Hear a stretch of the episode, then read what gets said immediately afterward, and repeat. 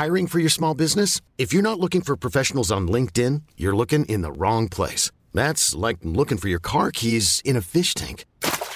LinkedIn helps you hire professionals you can't find anywhere else, even those who aren't actively searching for a new job but might be open to the perfect role. In a given month, over 70% of LinkedIn users don't even visit other leading job sites. So start looking in the right place. With LinkedIn, you can hire professionals like a professional. Post your free job on linkedin.com slash achieve today.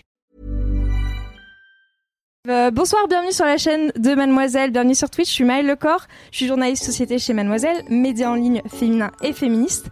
Alors on est très très heureux ce soir parce qu'on inaugure un nouveau format, euh, s'appelle Mad Prime, euh, et dans lequel on va décrypter une actualité internationale, nationale, enfin voilà, ce sera un petit peu en fonction de, bah, de ce qui se passe, euh, une actualité qui a retenu notre attention avec euh, des experts, des intellectuels, des personnalités engagées, voilà.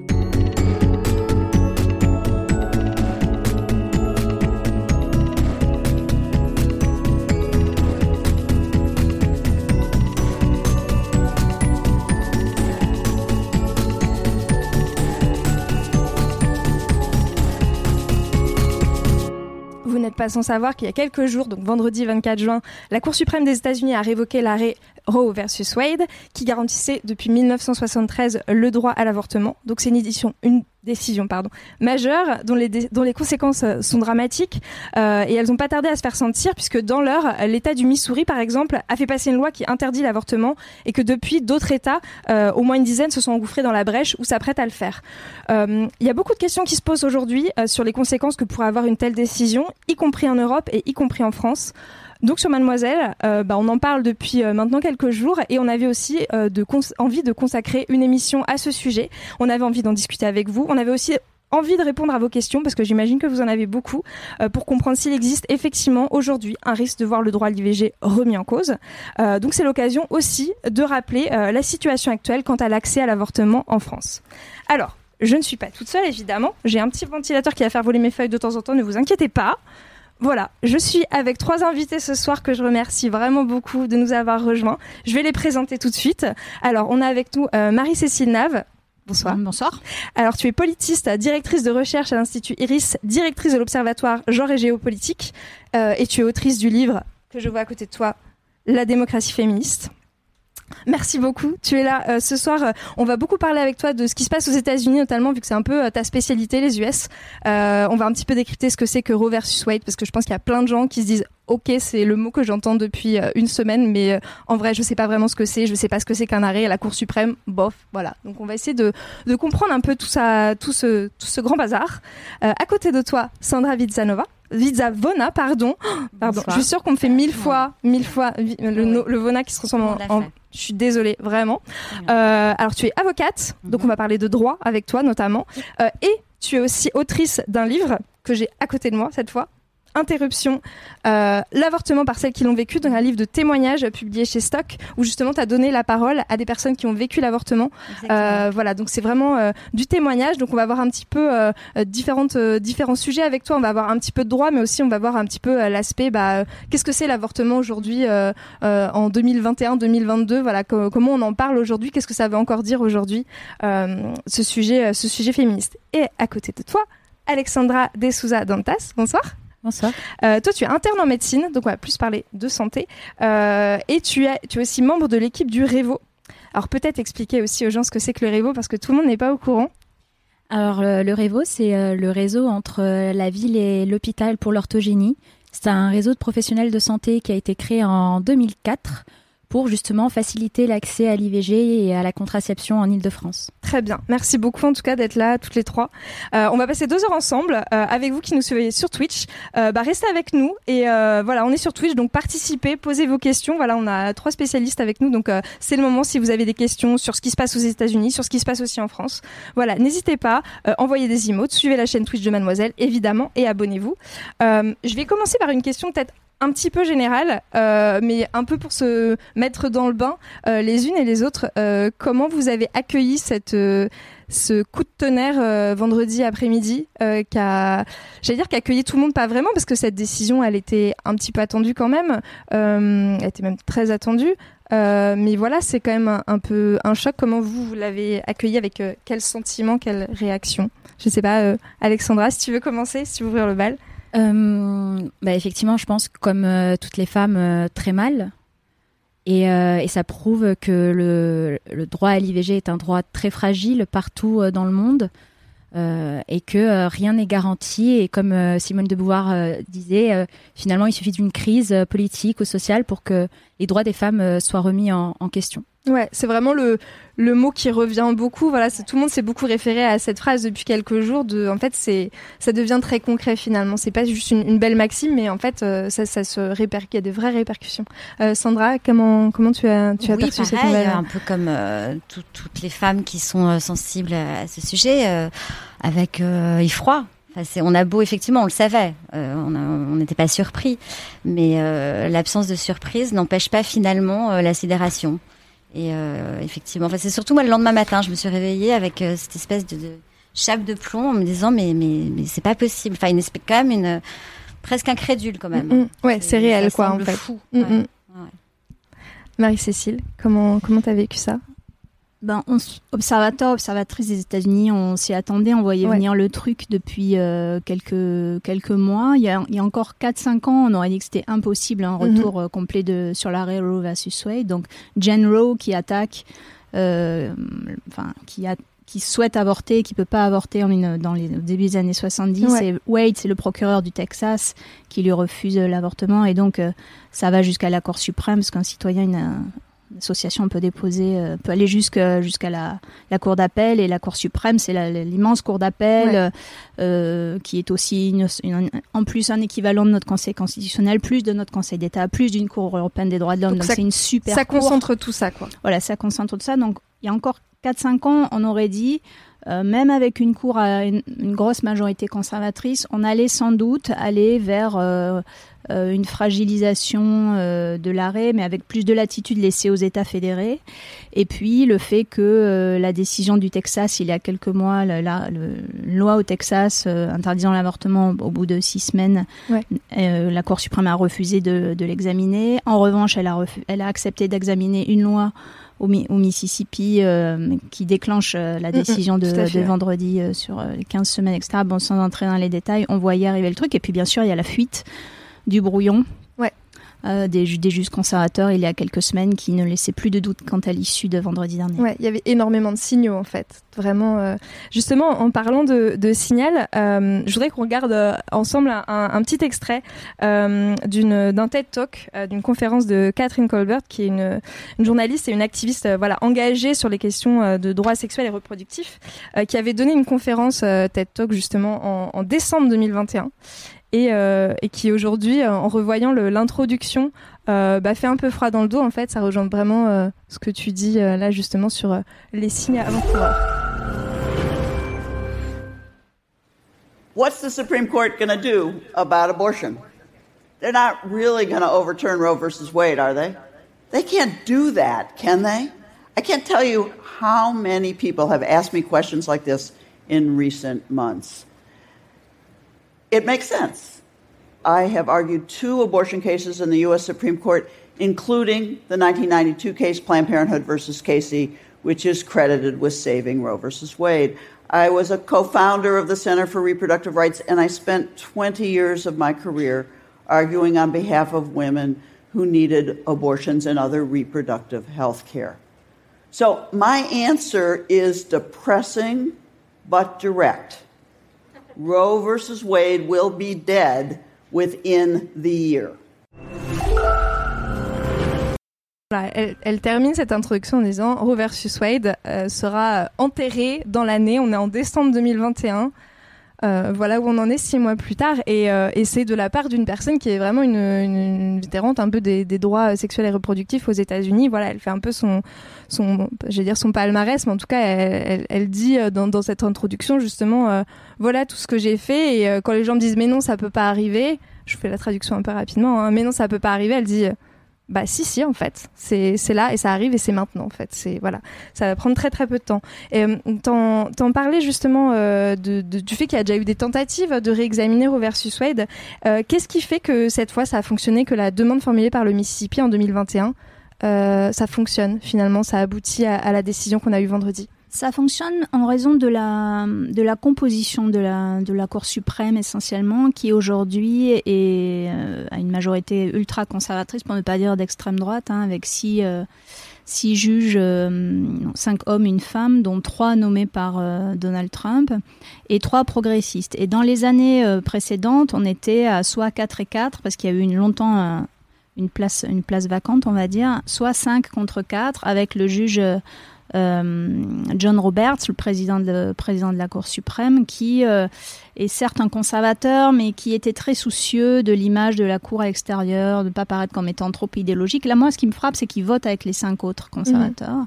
euh, cette, cette, décision. Donc la composition vraiment très... Enfin, très, très, une forte majorité qui ne laisse pas la place à, un compromis. Euh, ce ne sont pas des gens qui sont nommés par hasard, qui arrivent par hasard. C'est-à-dire c'est le, c'est le résultat, c'est le fruit d'un très très long militantisme, dont d'ailleurs les, les féministes euh, peuvent prendre un certain nombre de leçons. Hein. Mhm. tous les progressistes doivent prendre des leçons de, ce, de, ce, de ce militantisme très patient depuis les années 80, qui a réussi à agréger euh, euh, une, une, droite euh, évangéliste et catholique, enfin très très très liberticide sur les droits des femmes, des lobbies d'extrême droite comme la Federalist Society par exemple, qui est notamment favorable à une lecture originaliste de la Constitution, mhm. mais peut-être on y reviendra tout à l'heure. Et puis un, parti républicain opportuniste qui, euh, dans un pays où euh, il n'y a plus de limitation dans les dons qu'on peut faire aux partis politiques en argent, euh, eh bien, a, capté pas mal d'argent de lobbies de lobby ultra conservateurs pour mener ses campagnes et pour se mhm. faire élire, notamment dans des États au niveau local. Et, euh, et d'ailleurs, c'est toutes les tentatives ces dernières années, disons depuis une vingtaine d'années, de faire réexaminer euh, indirectement hein, Roe versus Wade, mais en, en, faisant voter des lois euh, ultra liberticides limitant drastiquement l'avortement, vient, ça vient des États fédérés conservateurs. Ils ont essayé, ils ont essayé, ils ont essayé. Ils ont affûté leur argumentaire et cet argumentaire, cette, cette fois-là, euh, a marché. Et, et donc, voilà, notamment trois juges nommés par euh, par Trump qui viennent euh, ou qui sont proches de la Federalist Society, c'est-à-dire d'un lobby ultra conservateur, ultra religieux, euh, d'extrême droite, qui est pas non plus très très friendly avec les questions LGBT, sans parler des questions raciales. Et juste un, juste un dernier mot parce que je veux pas m'opposer la parole bien sûr. cette décision, elle se, c'est sans doute que le début d'autre chose, parce que elle se fonde sur une interprétation très très particulière du 14e amendement de la Constitution de la fin du 19e siècle qui garantit le droit à la vie privée enfin, l'arrêt Roe versus Wade, il se fonde sur ce 14e amendement. Et là, on remet en cause une lecture euh, de ce 14e amendement qui ne correspondrait pas à l'avortement parce que finalement, euh, il a été, euh, il a été décidé par la Cour suprême à la fin du 19e siècle, disent les juges conservateurs, à une époque où l'avortement était interdit. Donc ça correspond pas explicitement, cet amendement-là, il n'a rien à voir avec l'avortement. Mais c'est une vision de la société américaine où les femmes n'étaient pas des sujets de droit. Ouais. Je sais pas si je l'explique de manière, de oui, manière non, claire. Si, c'est hyper clair. Et le problème, enfin ça c'est déjà un énorme problème, parce que là, les juges étant nommés à vie, les démocrates en prennent pour 50 ans. Ouais. Ou 40 ans. Le temps que la majorité se, soit changée. Sauf si on élargit le nombre de, on augmente le nombre de juges à la Ce qui pourrait arriver, ça. Mais il faut une conjonction de, de, de, il faut un alignement de, de, de, décisions institutionnelles qui est pour l'instant, vu les rapports de force euh, à Washington, n'est pas à l'ordre du jour. Le mariage, euh, la Cour suprême qui euh, valide le mariage, qui déclare constitutionnel le mariage entre personnes de même sexe en 2015, les, les, la, loi qui déclare constitutionnelle la, la, contraception dans les années 60 et tout un tas d'autres lois comme ça sont fondées sur le 14e amendement. Mmh. Qui, qui, à l'époque, ne parlait pas de mariage de même sexe ou de contraception, Évidemment. certainement pas. Donc c'est peut-être que le début d'autre chose. Mais c'est ce que justement dit euh, le, un des juges de la Cour suprême, euh, Clarence Thomas, Thomas qui justement le dit, euh, c'est pas, c'est même pas dissimulé, hein, c'est assez explicite sur les, les intentions justement. ce qui est intéressant aussi, et, et, je pense que ça, ça, ça a choqué beaucoup de gens, c'est que dans l'heure, j'en parlais en introduction tout à l'heure, dans l'heure, on a des États qui tout de suite font passer les lois. Comment c'est possible ça d'un point de vue justement de, de... des trigger laws, les lois les, les, fameux, les fameux trigger laws. Et c'est vrai que euh, on tombe un peu de la commode quand même en, découvrant que d'un coup comme ça, ça peut, ça peut tomber. En fait, tout est, tout est déjà conçu. Tout est déjà prêt. Et, d'ailleurs, moi, je m'interroge sur l'urgence de faire voter ces lois-là, c'est-à-dire sur la pile euh, des dossiers de certains gouverneurs ou de certaines assemblées euh, locales, parce que les États-Unis sont un, pays où les, États fédérés votent leurs propres lois, etc. Qu'elles ne sont pas au-dessus de la loi fédérale, mais elles, sont, elles ont quand même une grande liberté. C'est un État euh, un État qui, un pays qui permet ça, contrairement à nous. C'est pas comme les régions chez nous. Ça veut dire que le texte était déjà prêt et que donc c'est une priorité sur leur agenda. Hmm. C'est une priorité sur leur agenda de restreindre, euh, de, restreindre les droits des femmes d'une manière générale. Et comme le dit Alexandria Ocasio-Cortez, ça n'a rien à voir avec pro-life ou les babies ou etc. Puisque deux jours avant, la Cour suprême prend un arrêt, enfin prend une décision euh, deux jours avant le, ou la, veille même, peut-être 24 juin, euh, déclarant que l'État de New York n'a pas le droit d'empêcher les citoyens de porter, de sortir avec leur propre arme à feu. Mhm. Donc, dans un cas, on est dans la liberté qui doit être laissée aux États fédérés, euh, c'est l'avortement. Et dans un autre cas, ben non, les États fédérés n'ont pas le droit de décider de, de restrictions euh, sur la sur la oui donc c'est tota totalement hypocrite voilà c'est à, géométrie euh, géométrie, variable, euh, et donc les trigger laws les, les, lois les lois gâchettes elles sont déjà prêtes. Donc il y, a, dans les représentations collectives de certains États ultra conservateurs gouverneurs assemblées locales etc c'est une priorité de restreindre les droits des femmes et d'autres lois sont en préparation localement pour empêcher les femmes d'aller avorter dans un autre État pour les empêcher pour leur interdire de, de, de commander sur internet la pilule abortive. Bref, on voit bien l'imaginaire qui est en jeu et qui est très concret, euh, très, c'est très, c'est très pratique, c'est très concret sur la vie des gens. Euh, limiter la liberté de mouvement, empêcher l'autonomie euh, économique, faire des études, mhm. vivre sa propre vie, disposer de son corps, et évidemment. Ça, ça pourrait, ça pourrait avoir un, effet domino de, de restrictions qui qui s'ajoutent les unes aux autres. C'est la suite. Et le, sans doute que l'objectif de, de, ces gens, c'est que l'avortement soit interdit au niveau fédéral. Parce que mm. là, l'Amérique est coupée en deux. Une partie des États euh, qui, qui, qui, vont l'interdire drastiquement et qui vont sans doute essayer de, de limiter, voire d'interdire complètement la liberté de mouvement des femmes, etc. Enfin, voilà. Mais il y a aussi d'autres États qui sont en train de renforcer l'accès à l'avortement, de débloquer des fonds pour que les femmes puissent voyager. Voilà ou des, villes sanctuaires, des États sanctuaires. Euh, et puis, bien sûr, c'est tout ça, c'est une question de santé, mais il y a des spécialistes ici pour en parler.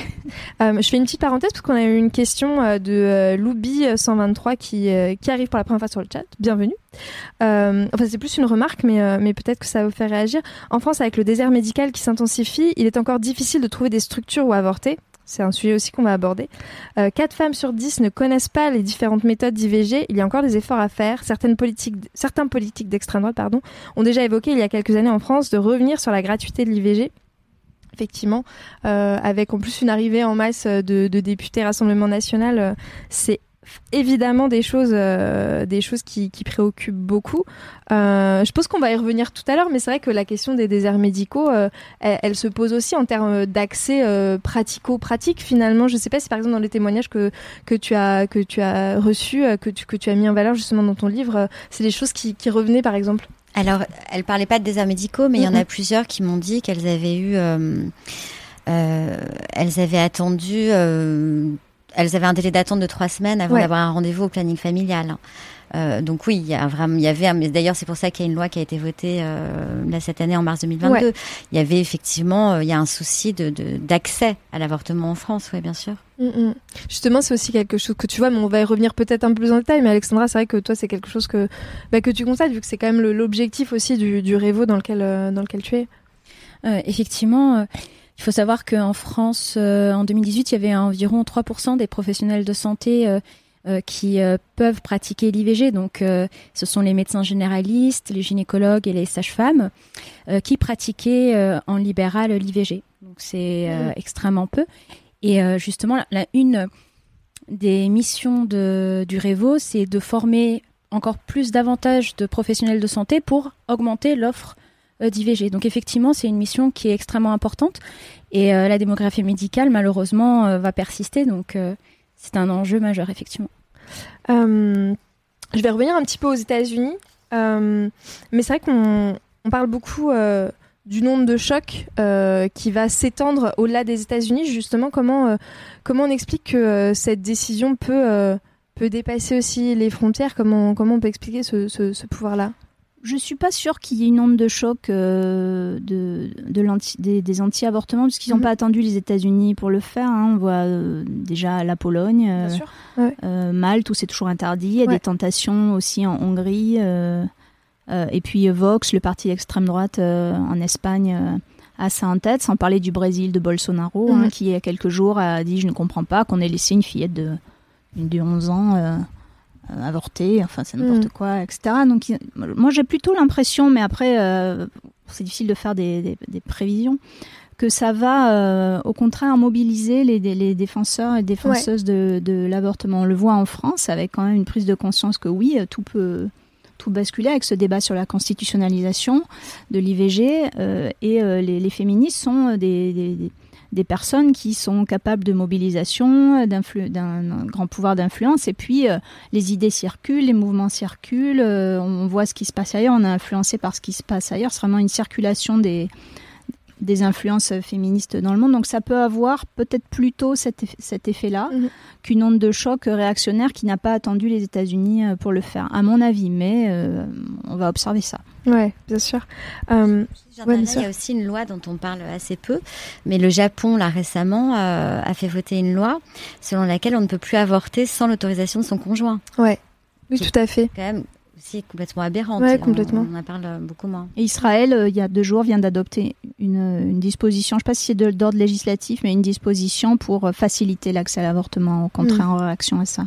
Mais oui, voilà, c'est les deux en fait. Oui, les deux vont. Enfin, il va y avoir c'est un affrontement quand même, euh, mine de rien, euh, une, résistance en tout cas qui s'organise. C'est vrai que c'est assez impressionnant de voir que qu'il y a des mobilisations, des mobilisations euh, qui se bah, qui se mettent en place et même si voilà on pourrait se dire que bah, n'y a pas de raison les femmes françaises sont pas touchées à l'heure actuelle mais il y a quand même un esprit de, solidarité en tout cas qui se met en œuvre justement on a on a on a posé la question, enfin, on a, on a incité aussi nos, lectrices sur MAD à, à, nous envoyer leurs questions si elles en avaient. Je vais justement en, en, lire une euh, de Coupiou qui demandait est-ce que des manifs sont prévus en France pour lutter contre la situation aux USA ou trouver des infos? Alors oui, j'ai fait, j'étais un petit peu euh, faire le tour de, des rassemblements qui sont prévus prochainement, puisqu'il y en a déjà eu euh, évidemment vendredi juste après l'annonce, qui était voilà déjà initialement prévu avant avant qu'on sache la révocation de, de, Roe versus Wade. Mais voilà, il y en a d'autres qui se mettent en place, qui ont, qui ont lieu cette semaine et qui auront lieu d'ici vendredi et samedi. Il y a un rassemblement prévu à 18h à Metz. Euh, à Paris, évidemment, il y aura un rassemblement aussi. Euh, à Grenoble, à Brest, à Bordeaux, à La Roche-sur-Yon. Euh, voilà, je vous, invite pour avoir les infos, que ce soit dans ces villes-là, mais dans d'autres aussi, hein, parce que voilà, c'est seulement quelques, quelques noms de villes. Hein, je peux pas toutes les citer, mais évidemment, rapprochez-vous des associations féministes locales proches de chez vous, les antennes locales du planning familial, évidemment, qui sont mobilisées sur ce sujet. nous toutes aussi, qui est, qui est très vocale là-dessus. Donc voilà, via, via Facebook, via Instagram. Euh, voilà, n'hésitez pas à, aller chercher les infos justement pour, euh, pour essayer de, de trouver le, le rassemblement le plus proche de chez vous. Euh, voilà, donc effectivement, il y a quand même des mobilisations qui sont, qui sont en route. c'est intéressant de, de, voir quand même que ça mobilise autant encore la question de l'avortement en 2022, que c'est pas du tout un sujet d'arrière-garde, que même quand directement on n'est pas, on n'est pas, on n'est pas touché par une menace directe, il y a quand même quelque chose qui, qui est en jeu, quoi. Ça mobilise, euh, là, ça mobilise parce qu'effectivement, il y a eu ce coup de tonnerre. Mais avant, euh, ça intéressait quand même très peu de personnes. Hein. Je veux dire, la loi qui a été votée là euh, cette année, euh, quand euh, le Sénat a refusé de la voter, quand l'Assemblée nationale a fait un coup de force en proposant, je sais pas, 90 amendements dans la nuit pour être sûr que ça ne serait pas voté, je pense qu'il y a trois journalistes qui en ont parlé. Hein. Mm franchement, c'était, euh, il y avait un énorme silence et ceux qui s'intéressaient au sujet, on se disait mais c'est fou, tout le monde s'en tape complètement en réalité mm. de ce problème d'accès à l'avortement en France. Donc là, oui, il y a une grande mobilisation, on euh, on peut que s'en réjouir, mais il y a aussi un gros coup politique. Hein, c'est pas on va pas se leurrer. oui, bien sûr, c'est effectivement il y a, y une question de contexte euh, politique et justement, bah voilà, on l'a rapidement euh, dit tout à l'heure, mais euh, il y a cet enjeu de la constitutionnalisation qui arrive justement avec qui avait été retoqué même récemment, hein, quand même, avec une proposition de loi, voilà, qui, qui, avait été qui avait été bah, mise de côté. justement, qu'est-ce que ça permettrait Qu'est-ce que ça signifie déjà de constitutionnaliser un, un droit Qu'est-ce que ça, qu'est-ce que ça signifie bah, ça signifie qu'on en fait un droit fondamental et qu'aucune loi ne peut être votée par le Parlement qui mhm. remettrait en question ce droit. Donc en fait, il est garanti et l'Assemblée nationale et le Sénat, le Parlement ne pourraient pas euh, venir remettre en question un droit qui est sacralisé par la Constitution. Ouais, d'accord. Et euh, qu'est-ce qu'on a comme exemple, par exemple, de droits qui sont déjà qui ont déjà été inscrits dans la Constitution? Alors là, euh, on a, bah, il y a tous les grands principes. Déjà, il y a la, Déclaration des droits de l'homme mm. qui est dans le préambule de la Constitution. Il y a le droit à la vie privée. Mm. Il y a le droit. Euh, en fait, il y a toute une catégorie de droits différents. Là, je, ne pourrais pas rentrer dans le détail parce que ça remonte à loin au mm. cours de, de droits constitutionnels. Mais oui, par exemple, le droit à la vie privée, c'est un droit qui a été constitutionnalisé à mon sens. D'accord. Euh, le processus pour constitutionnaliser, ça passerait par un référendum. Euh, pas nécessairement. ça peut notamment, mais ça peut aussi passer par le Parlement avec euh, beaucoup de conditions. Alors, tout dépend. Si l'initiative euh, émane euh, des parlementaires, dans ce cas-là, ça doit nécessairement passer par un référendum. Voilà. Voilà, si c'est mm-hmm. en fait si c'est une proposition de loi d'un parlementaire, il y a nécessairement un référendum. Si c'est un projet de loi qui émane du gouvernement, euh, dans ce cas-là, non, il n'y a pas nécessairement de référendum. En fait, le président a le choix entre soit soumettre au référendum, soit mhm. soumettre au Congrès, mhm. qui est la réunion des deux assemblées. Euh, justement, peut-être, euh, je m'adresse à, vous trois, mais justement, l'idée d'un référendum sur la question de l'avortement aujourd'hui en 2022, est-ce que symboliquement, c'est pas un risque aussi d'ouvrir un peu les vannes à des discours réactionnaires qui auraient cours, qui ont déjà court à d'autres niveaux aujourd'hui peut-être, mais, euh, mais voilà, est-ce que, qu'est-ce que ça signifierait symboliquement aussi euh, alors on entend, beaucoup, on entend beaucoup ça là ces derniers jours que mhm. euh, c'est dangereux parce que ça va ouvrir les ça va rouvrir des débats etc. Et moi j'ai envie de j'ai envie de dire à ça j'ai envie de répondre à ça que c'est précisément en raison de la peur d'attiser les des, des, polémiques que les démocrates ont rien fait pendant pendant, pendant 40 ans. Ils ont eu tellement peur de de cliver un peu plus la société, alors qu'aujourd'hui les deux tiers des Américains, c'est pas du tout un pays réactionnaire dans son ensemble, hein, les deux tiers des Américains sont favorables, étaient favorables au maintien de l'arrêt de, de 73.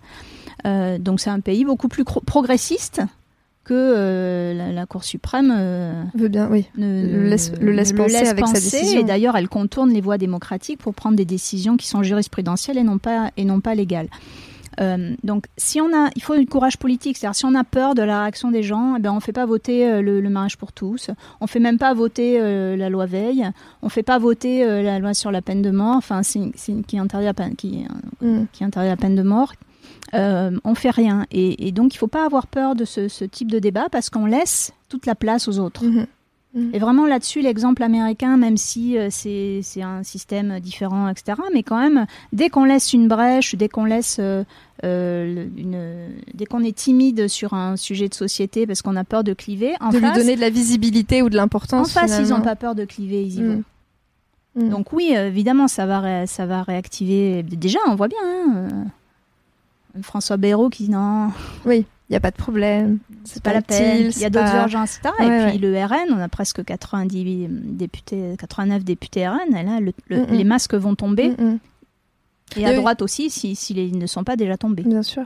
Mais il y a aussi des, des, des changements d'avis aussi. Enfin, on pense à euh, Yael Braun-Pivet qui justement était sur une ligne en 2018 plutôt euh, euh, c'est pas c'est pas c'est pas nécessaire, il n'y a pas de menace directe. Où là justement euh, euh, la majorité est plutôt prompte à, à dégainer. Voilà, moi je trouve ça bien qu'on puisse changer d'avis. Mm. C'est une marque d'intelligence politique de, de changer d'avis. Évidemment, il y a toujours on peut toujours soupçonner un peu de calcul politique, mais ça c'est la vie politique, c'est normal. Oui, bien sûr, ça fait partie. Mais je, je, trouve qu'il faut le voir plutôt de d'une manière enfin moi je le vois de plutôt d'une manière positive mhm. plutôt c'est une note de d'espoir et qu'on se rend compte qu'il y a des réalités mhm. euh, qu'il faut qu'il faut prendre en compte et ne, plus s'abriter dans des, postures. Mhm. Et justement, tu parlais euh, de, du, mariage pour tous. Est-ce qu'il n'y a pas aussi, euh, je sais pas, je, m'adresse à vous trois, hein, mais vraiment ça, ce risque de voir euh, recommencer un cirque médiatique, législatif, un peu comme on a eu en 2012-2013, où effectivement l'opinion publique est pour, la société est prête, mais quand même on, on a des mois et des mois de débat. Alors c'était pas un référendum évidemment, mais voilà, c'était quand même quelque chose qui a été. il y a eu un courage politique. Hein, enfin, il faut, il faut saluer ça quand même. Il y a eu un, un courage politique même si l'opinion était favorable, de faire passer, euh, cette loi, le Taubira, et de, et de, et de passer outre euh, euh, l'opposition, les, réactions et les haines extrêmement violentes. Enfin, il faut se rappeler. oui, bien sûr. Le, enfin, vous vous rappelez évidemment. je dis ça pour tout le monde. Les, les, haines. Enfin, nous, on en a reçu aussi dans, nos, dans, nos, propres professions parce qu'on était engagés, on écrivait sur ces questions-là. Enfin, c'était des choses. Mm, mm. et, bon, voilà. Donc, quand on a du courage politique et qu'on qu'on assume qu'on assume une certaine évolution de la société, eh bien, il faut y aller. Sinon, euh, c'est pas la peine de faire, euh, de faire des lois et de faire de la politique. Euh, du coup, vous en pensez quoi de, cette inscription dans la Constitution? Voilà, un beau symbole ou quelque chose voilà qui va, qui, qui, qui, qui est vraiment nécessaire? Comment les unes et les autres, comment vous positionnez là-dessus? Bah, moi, je trouve ça c'est bien parce que c'est un, ça sera plus difficile à attaquer.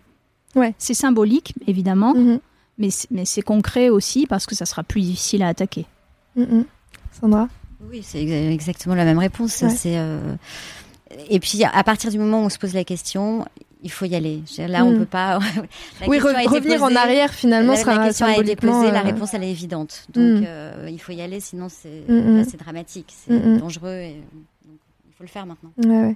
La question du symbole, du coup, toi aussi, en tant que, que professionnel de santé, comment tu la comment tu l'aperçois Effectivement, c'est euh, c'est probablement même fondamental que que cette euh, que ce droit euh, soit constitutionnel. ça permet de le garantir une fois pour toutes. et également effectivement d'envoyer vraiment un, signal en disant que en France il ne sera jamais remis en, question. Bah, et encore une fois, je, je ouais, effectivement, et, et, je et je répète encore ce que ce que Simone de Beauvoir disait, mais vraiment, et on le voit là avec l'arrivée euh, des, députés euh, d'extrême droite euh, à l'Assemblée nationale, où il suffit de finalement d'une étincelle pour que ce droit puisse être mis en question. Après, il faut des moyens aussi. C'est bien inscrit dans la Constitution, mais il faut aussi débloquer des financements pour que toutes les femmes puissent avoir accès à une et les, filles et les garçons puissent avoir accès à, l'information à laquelle il et elle ont droit et donner des moyens à la santé euh, et aux associations pour faire, euh, pour faire leur travail. Ça, c'est fondamental. et c'est pas des milliards. Oui, ouais, complètement. Euh, aujourd'hui, sur la perception de, de l'IVG, on a l'impression encore que, que, ça doit être quelque chose qui doit être mal vécu, ça va être encore un drame, comme, disait euh, Simone Veil justement quand elle était à la, tribune. Mais on a l'impression que c'est quelque chose qui est un petit peu resté malgré une adhésion euh, globale euh, à l'IVG. on a encore cette idée qu'il faut que ce soit un traumatisme pour les femmes. C'est d'ailleurs le mot qu'avait utilisé Emmanuel Macron au moment de, de l'allongement du délai sur lequel lui était pas du tout pour et il avait d'ailleurs pas hésité à le dire. justement, c'est aussi peut-être un moment pour euh, justement contrer ces préjugés, euh, peut-être, je sais pas. Laquelle d'entre vous a envie d'en dire un mot aussi là-dessus? Euh, Effectivement, en fait, il faut vraiment faire comprendre que l'IVG pour une femme, c'est une solution. Une solution à un moment de la vie où il y a une grossesse qui est non désirée et qui empêche cette femme de réaliser ses rêves, ses études, d'avancer dans la vie. Donc dès lors qu'on aura vraiment compris que finalement l'IVG c'est une solution, tous les clichés, tous les stéréotypes qu'on peut avoir autour, euh, et notamment cette notion de traumatisme, euh, finalement euh, disparaîtront, effectivement. Je sais pas si tu voulais. c'est d'abord un droit avant d'être un traumatisme. C'est d'abord, c'est d'abord un droit. Et c'est vrai que ce storytelling du, de la dramaturgie est, est, absolument insupportable à entendre parce qu'on parle pour les femmes. Alors que la réalité de chacune est très différente euh, et très personnelle. Et on a, et d'ailleurs, on n'a pas, les femmes n'ont pas à se justifier de, de, de, vouloir avorter. Chacune a, chacune a ses raisons et c'est d'abord en droit. Pour beaucoup, euh, c'est un énorme soulagement. C'est une liberté. Euh, c'est une liberté immense. Et moi, ce qui me dérange, c'est quand on parle au nom de, mais ça, on le fait très souvent pour les femmes, sur d'autres catégories, d'autres catégories de femmes, Mhm, on le fait, c'est c'est régulier. On, on parle au nom sans, sans écouter, mais ça c'est c'est- c'est toi Mhm. qui as fait aussi C'est- ce travail. C'est le point de départ, oui, en plus Voilà. euh, du, du livre, euh, il, il me semble. hein, c'est vraiment que, bah, en fait, euh, il peut y avoir des, des vécus différents de l'IVG et ils vont tous être valides au final. Ils ont tous euh, leur légitimité. Bah, ils, ils- Ils ils sont existent. valides, ils n'ont pas à être validés. Mm. euh, Il y a pas de, Mm, mm. ils n'ont pas nécessairement à être racontés. Moi, j'avais, j'a- j'avais envie de justement de de clouer le bec à cette idée selon laquelle l'avortement était toujours un drame. Donc, j'ai eu envie de justement d'avoir une pluralité de voix pour démontrer que euh, chaque femme a son histoire qui lui est propre, singulière. Et euh, effectivement, j'ai, réussi à, à obtenir que plusieurs femmes me parlent et Mhm. qu'elles me racontent euh, leur histoire avec beaucoup de sincérité. Et oui, j'ai eu ce que je suis allée chercher. J'ai eu euh, celles qui en ont beaucoup souffert, euh, celle qui m'a dit que c'était comme ça, se faire arracher une dent. euh, voilà, ça prend cinq minutes, c'est désagréable, mais une fois que c'est fait, c'est fait, on n'y pense plus.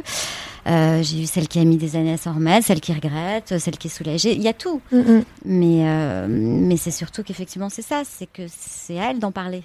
C'est pas euh, aux hommes. Bien sûr. Ou Et de alors, euh, projeter. c'est pas aux un- femmes qui ont jamais sûr. avorté. euh, C'est pas euh, voilà. C'est il y a et cette parole, euh, elle est encore pas du tout libre. Mhm. C'est on se sent pas autorisé à en parler. On sent Ouais. qu'on dérange. Il y a un tabou qui demeure là-dessus. euh, Un tabou ouais. énorme. Mm. Moi, ce qui, ce qui m'a le plus euh, marqué, c'est quand j'ai commencé à faire ce travail.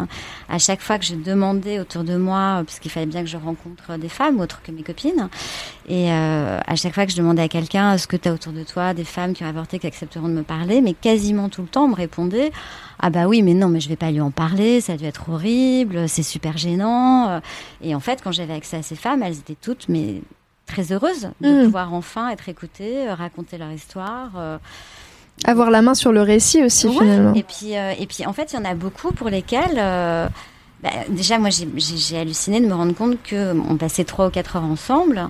Euh, quasiment toutes, elles m'ont dit qu'elles en avaient jamais autant parlé. Euh, bah, parfois, elles en parlaient même pas à leur conjoint, elles en parlaient peu à leurs copines. Enfin, c'est, elles osent pas en parler. Mm, mm. Et c'est encore le cas aujourd'hui. C'est fou. Ouais.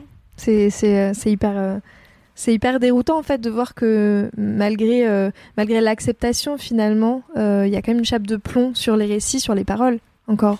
Ah ouais, il y, y a une chape de plomb et puis il y a toujours cette idée qui est, qui est, mais qui est celle qui, qui a été euh, horripilante dans, dans la prise de position d'Emmanuel Macron cet été, c'est que à partir du moment où on considère que c'est traumatisant pour les femmes, on véhicule l'idée qu'elles ont commis une faute, euh, qu'il y a une culpabilité qui doit être vécue, qu'on s'en remettra jamais, et ça, ça muselle en réalité. Ouais, bien Cette sûr. et tout ce climat fait qu'on se sent, on s'auto-muselle, on Mhm. s'autorise pas, on a vraiment quasiment tout le temps l'impression qu'on a fait une grosse bêtise.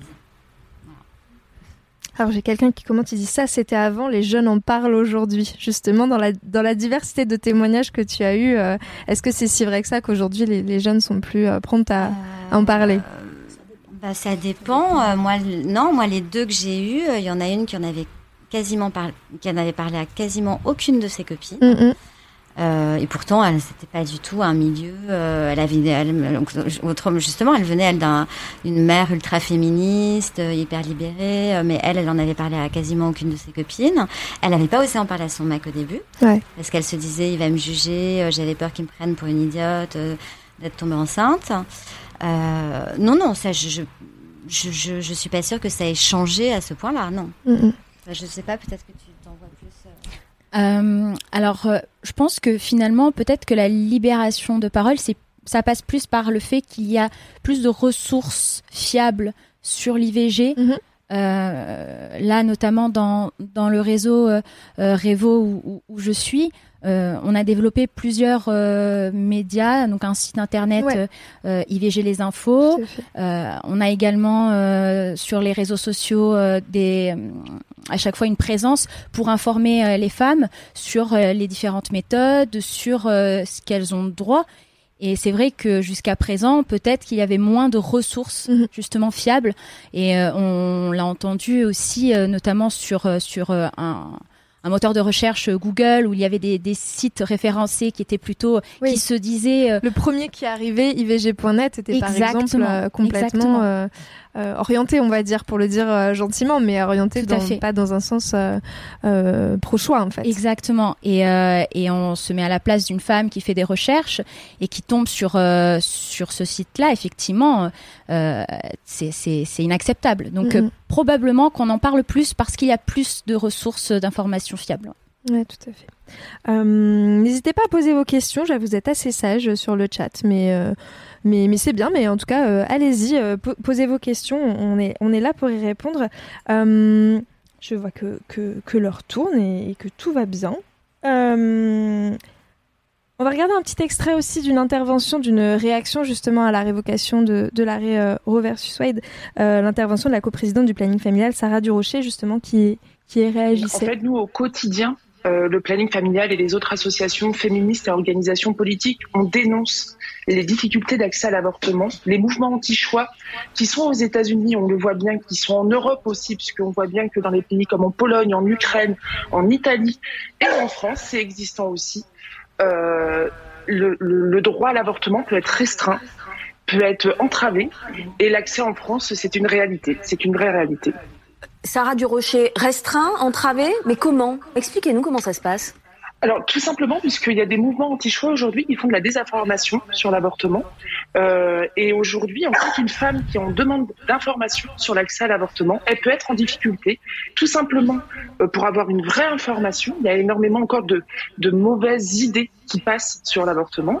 Il y a des sites, des numéros de téléphone aujourd'hui euh, qui sont présents sur Internet et qui font que euh, les femmes ont une mauvaise information. L'autre chose, c'est qu'on manque cruellement de médecins, de structures, d'accueil sur la question de l'avortement.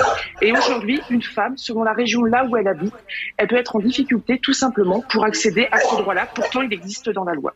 En fait, nous, au quotidien, euh, le planning familial et les autres associations féministes et organisations Je me dis aussi, on, allait repartir sur un loop. Euh, c'est intéressant ce qu'elle dit, justement, sur la question de. Effectivement, on, a parlé tout à l'heure de sanctuariser euh, le droit à l'IVG. Dans les faits, il y a quand même aujourd'hui euh, des problèmes en termes d'accessibilité, tout simplement. C'est-à-dire que. mais je pense que, Alexandra, tu, sauras le, dire bien mieux que moi, mais c'est qu'aujourd'hui, tout le monde n'est pas à égalité dans l'accès à l'IVG.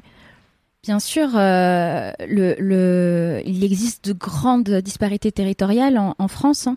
Euh, par exemple, qu'une femme habite en zone urbaine ou en, en zone euh, rurale, euh, au sein même d'une région, hein, selon les départements où, où on habite, ou même en métropole versus euh, territoire d'outre-mer. Donc, euh, il y a de vraies disparités territoriales. Donc, effectivement, le- le- l'accès à, à l'IVG n'est pas optimal, n'est pas optimisé en tout Mhm. cas.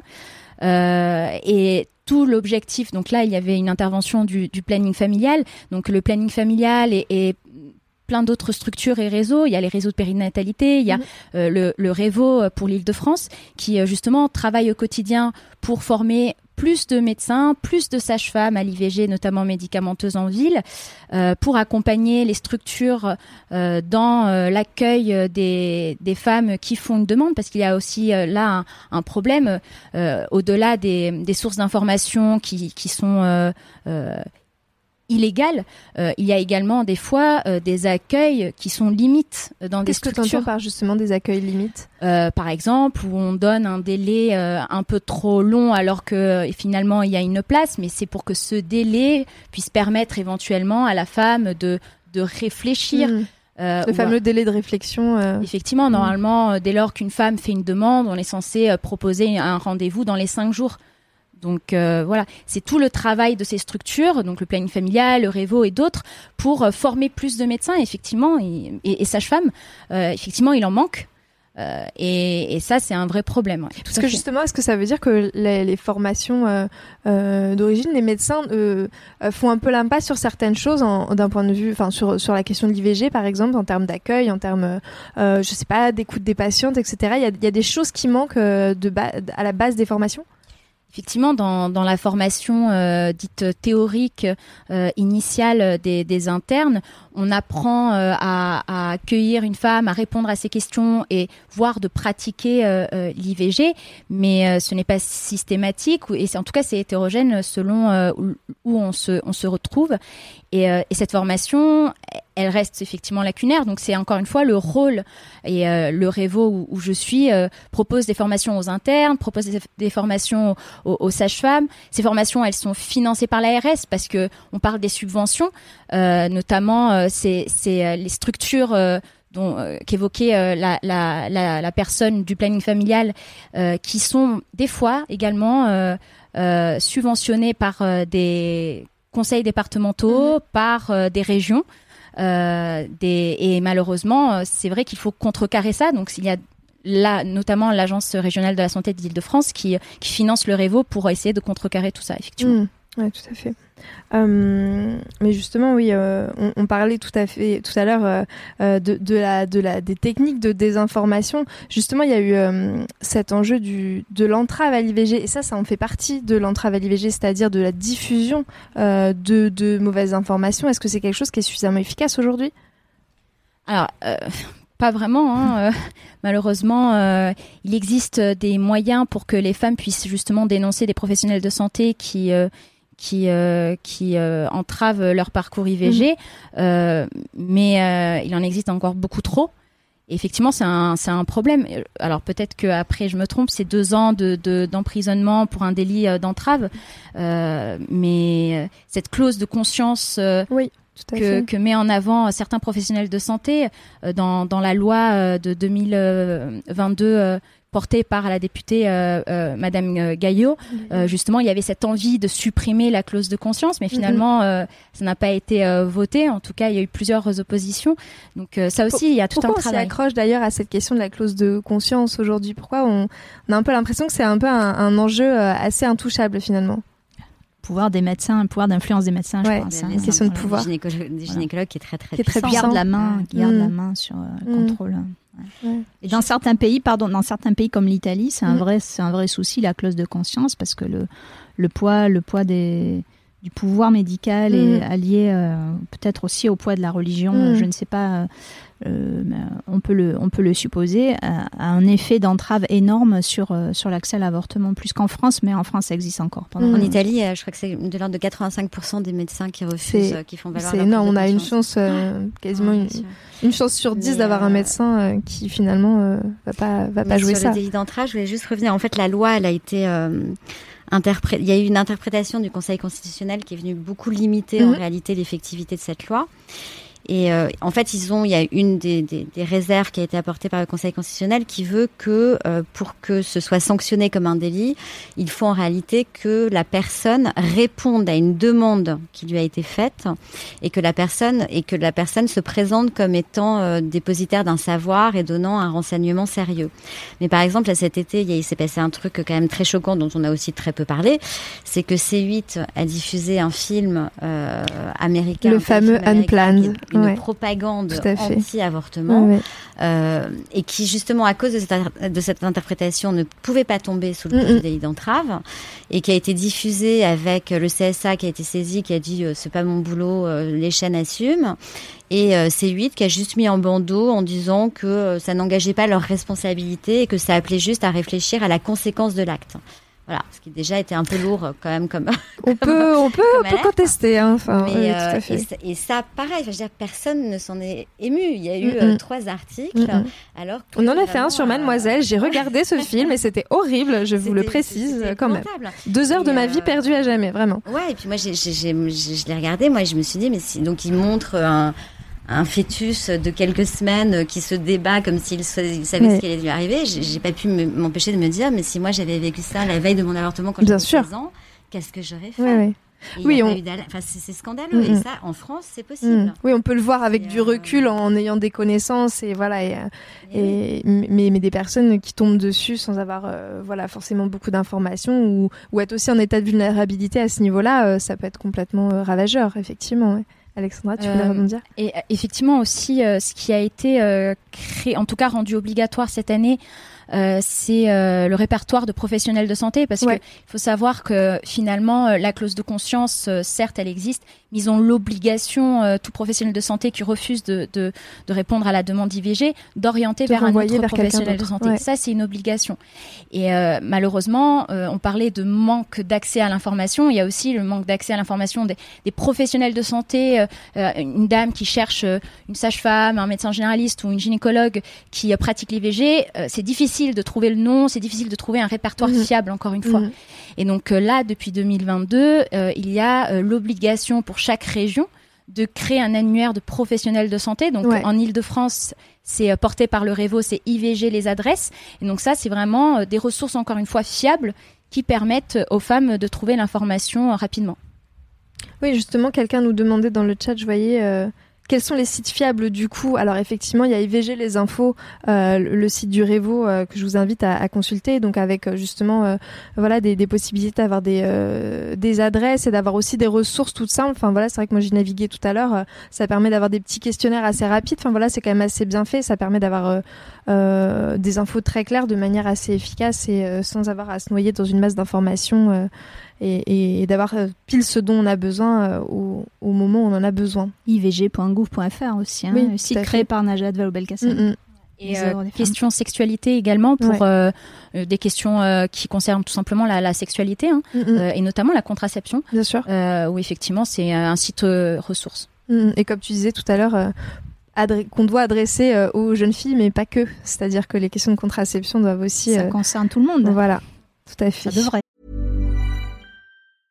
I'm Sandra, and I'm just the professional your small business was looking for. But you didn't hire me because you didn't use LinkedIn jobs. LinkedIn has professionals you can't find anywhere else, including those who aren't actively looking for a new job but might be open to the perfect role, like me. In a given month, over 70% of LinkedIn users don't visit other leading job sites. So if you're not looking on LinkedIn, you'll miss out on great candidates like Sandra. Start hiring professionals like a professional. Post your free job on linkedin.com slash achieve today. Euh, je balaye un petit peu les questions. Bah, très bien. Tout le monde est encore très sage. Ça, ne pose pas beaucoup de questions, mais n'hésitez pas. On, vous attend, on vous attend. Euh... Oui, il y avait aussi, euh, en, parlant d'amélioration justement, enfin, de, des différents points de la loi de, portée par Alban Gaillot euh, qui est passée cet été, il y avait aussi la question de, la téléconsultation, euh, qui est une amélioration aussi finalement qu'on doit aux circonstances du, confinement. Mais justement, ça, ça fait partie aussi des points d'amélioration que, tu repères aussi aujourd'hui. Effectivement, euh, la, téléconsultation est vraiment euh, euh, un, plus énorme pour les femmes. Hein. ça permet pour tout le parcours IVG puisse être fait en téléconsultation. et ça, effectivement, c'est vraiment quelque chose qui permet aux femmes d'avoir encore plus accès à, l'IVG quel que soit leur territoire. Et euh, mais ça, ça nécessite également de former les professionnels de mm. santé à la téléconsultation pour l'IVG. Et ça, ils le sont pas encore. Et ils le sont pas encore. Donc c'est également euh, tout le travail des structures euh, comme le Révo de former les professionnels de santé à l'utilisation de la téléconsultation pour le parcours IVG. Mm. Et vous êtes aussi en lien directement avec les patientes, comme comme par, par, des, par les sites d'information, j'imagine. Mais est-ce que vous faites de l'accompagnement directement avec les patientes, par exemple? Alors nous, on ne fait pas d'accompagnement, on ne fait pas de, de conseils euh, hmm. éventuellement euh, médical. Euh, par contre, effectivement, sur les réseaux sociaux, on est très souvent sollicité, soit pour nous remercier tout simplement de, des informations qu'on véhicule, ou pour poser des questions sur le parcours IVG ou sur, sur, des situations que les femmes vivent effectivement. Ouais. D'accord, très bien. Alors il y avait d'autres questions qui nous sont parvenues avant le live euh, que je vais vous transmettre. Euh, on avait une personne qui se demandait, alors elle n'a pas précisé si elle pensait aux États-Unis ou en France, j'imagine que c'est aux États-Unis au vu de l'actualité, mais euh, est-ce qu'on ne risque pas d'observer une augmentation dans les demandes de procédures type ligature des trompes dans les prochains mois? Est-ce que la question de, est-ce qu'une restriction drastique de l'IVG peut provoquer derrière ce genre de d'augmentation? J'avoue que je ne sais pas. Je n'ai rien lu allant en ce sens. C'est difficile de, de, c'est difficile à mesurer, de, savoir. Ce qu'on, mm-hmm. sait quand même avec la, la, loi, la loi qui est passée au Texas qui interdit euh, l'avortement après six semaines, c'est qu'il y a eu une explosion de, de commandes euh, par la, par la poste de, de pilules abortives. Tout à fait. Et ça, Ouais. c'est euh, permis aussi par les, notamment les téléconsultations et puis la FDA, la Mhm. Federal euh, Food euh, euh, Drug Administration. Association, pardon, Mhm. Administration. J'ai arrivé. reconnaît la pilule abortive comme étant un médicament sur la liste Ouais. autorisée. Et donc ça, ça rend, ça, ça, défragilise Bien sûr. un petit peu euh, la- l'accès à l'avortement. On a vu ça. Ça facilite un petit peu. ouais. ce qu'on voit, c'est que et- aux États-Unis, comme partout dans le monde, en fait, l'interdiction de l'avortement ne fait pas baisser le taux d'avortement, il fait juste baisser le taux d'av- d'avortement safe. Mhm. Euh, mais les femmes qui veulent avorter, elles avorteront, elles avorteront toujours. Toujours. Donc, oui, il, il va, il va, il- il- ça va donner aussi euh, beaucoup de latitude à toutes sortes de charlataneries. hein, Mhm. De, de gens qui vont euh, proposer aux femmes des services, des, des faux médicaments, des fausses pilules abortives, des, des avortements clandestins. Enfin, ça, le risque, il est là. hein. C'est-à-dire que les femmes qui n'auront pas les moyens, eh ben, comme partout dans le monde et en France euh, jusqu'en 1974, hein, Ouais. les femmes qui n'auront pas les moyens eh ben, seront plus euh, euh, potentiellement victimes de, de, de risques de sanitaires, voire de mort. Il y aura Mhm. des, des, les gens vont- des femmes vont mourir à cause de cette décision de la Cour suprême, c'est clair et net. Mhm. Euh, Et des- et des puis les- femmes- les, femmes qui auront les moyens, ils en- iront Ouais. dans un autre État, voire au, au Canada ou. Mhm. Oui, parce qu'il y a cet enjeu aussi de d'avoir les d'avoir les moyens qui va être touché en premier aussi par ce genre de loi? Les femmes pauvres et les femmes pauvres, notamment issues des minorités ethniques, Ouais. comme par hasard. C'est les plus les plus Mhm. fragiles toujours. Ça rejoint aussi un, un plan réactionnaire euh, en général motivé par euh, par aussi des biais racistes. euh.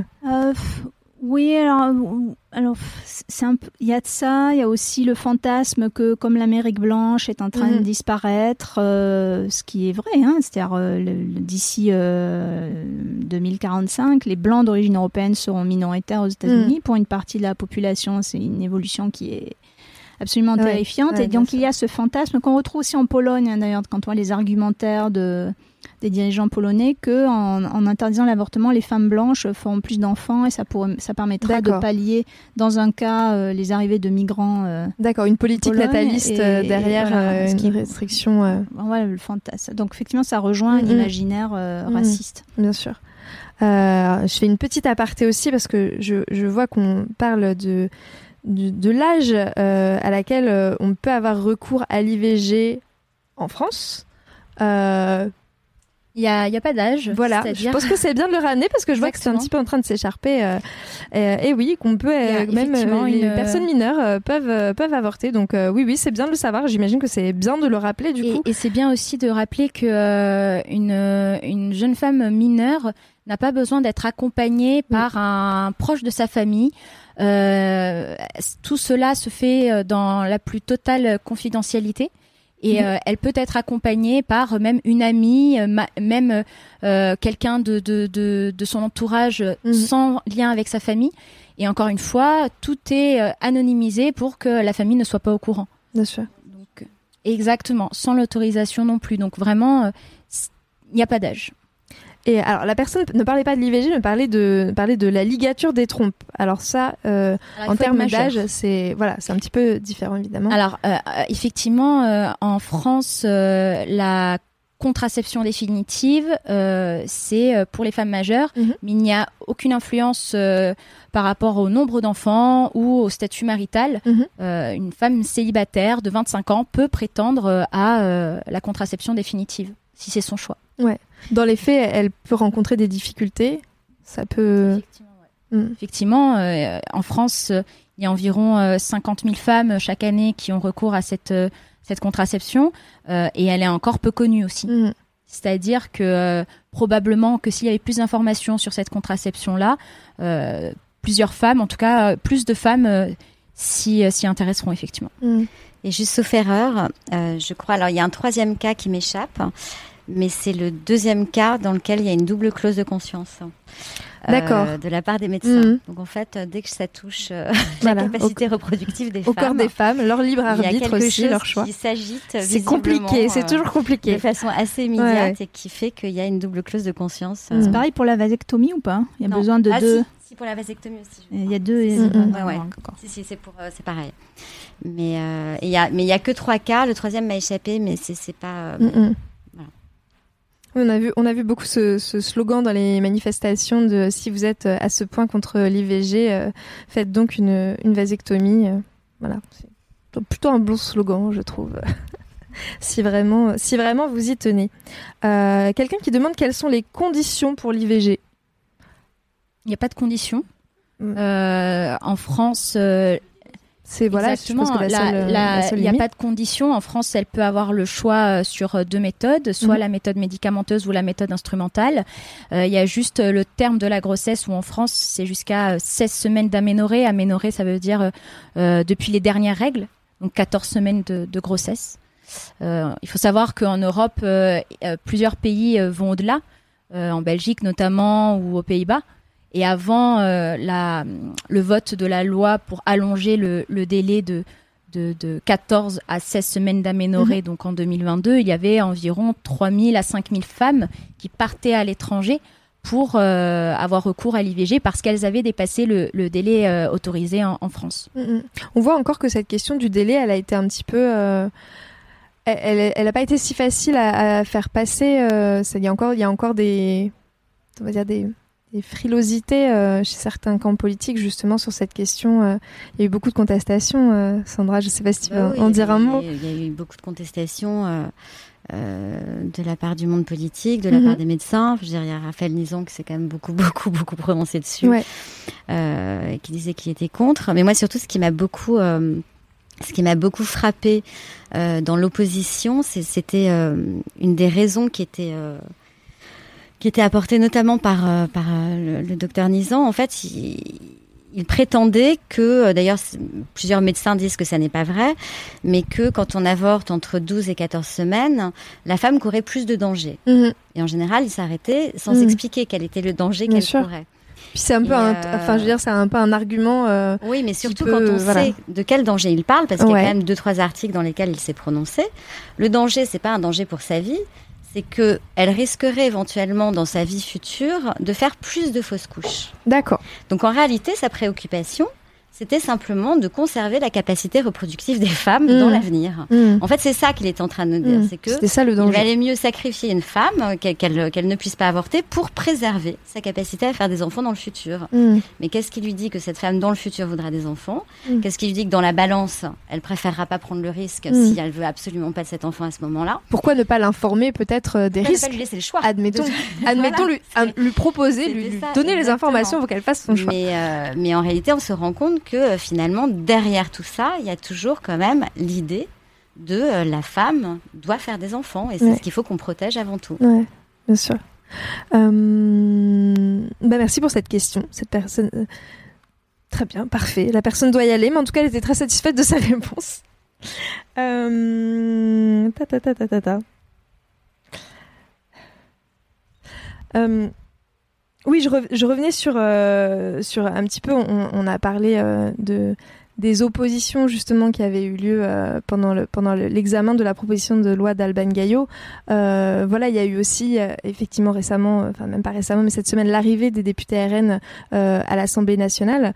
Qu'est-ce qu'on peut craindre, d'après vous, justement, de certains de ces députés, voilà, qui ont eu des positions, euh, euh, certaines un petit peu anciennes et d'autres euh, pas du tout anciennes, justement, sur la question du déremboursement, par exemple, de l'IVG. Voilà, certaines députées ne cachent pas que, que voilà, elles, auraient soutenu Marine Le Pen en cas de proposition sur le, déremboursement, justement. qu'est-ce que ça veut dire déjà cette idée de dérembourser l'IVG et euh, qu'est-ce que qu'est-ce qu'on peut craindre de ça? Bah, ce qu'on voit dans des exécutifs locaux, c'est que, Mhm. comme euh, vous, tu le disais tout à l'heure, euh, quand euh, enfin, les subventions qui dépendent des conseils départementaux et régionaux sont, sont, sont, sont soumises aux, aux décisions politiques. Donc, il voilà, on sait, on sait que les, les subventions aux- au planning familial dans certains exécutifs locaux ont été supprimées Mhm. ou fortement euh, réduites euh, en fonction de la couleur euh, politique. Donc RN, mais aussi aussi les républicains. hein. Enfin Mhm. bon, voilà.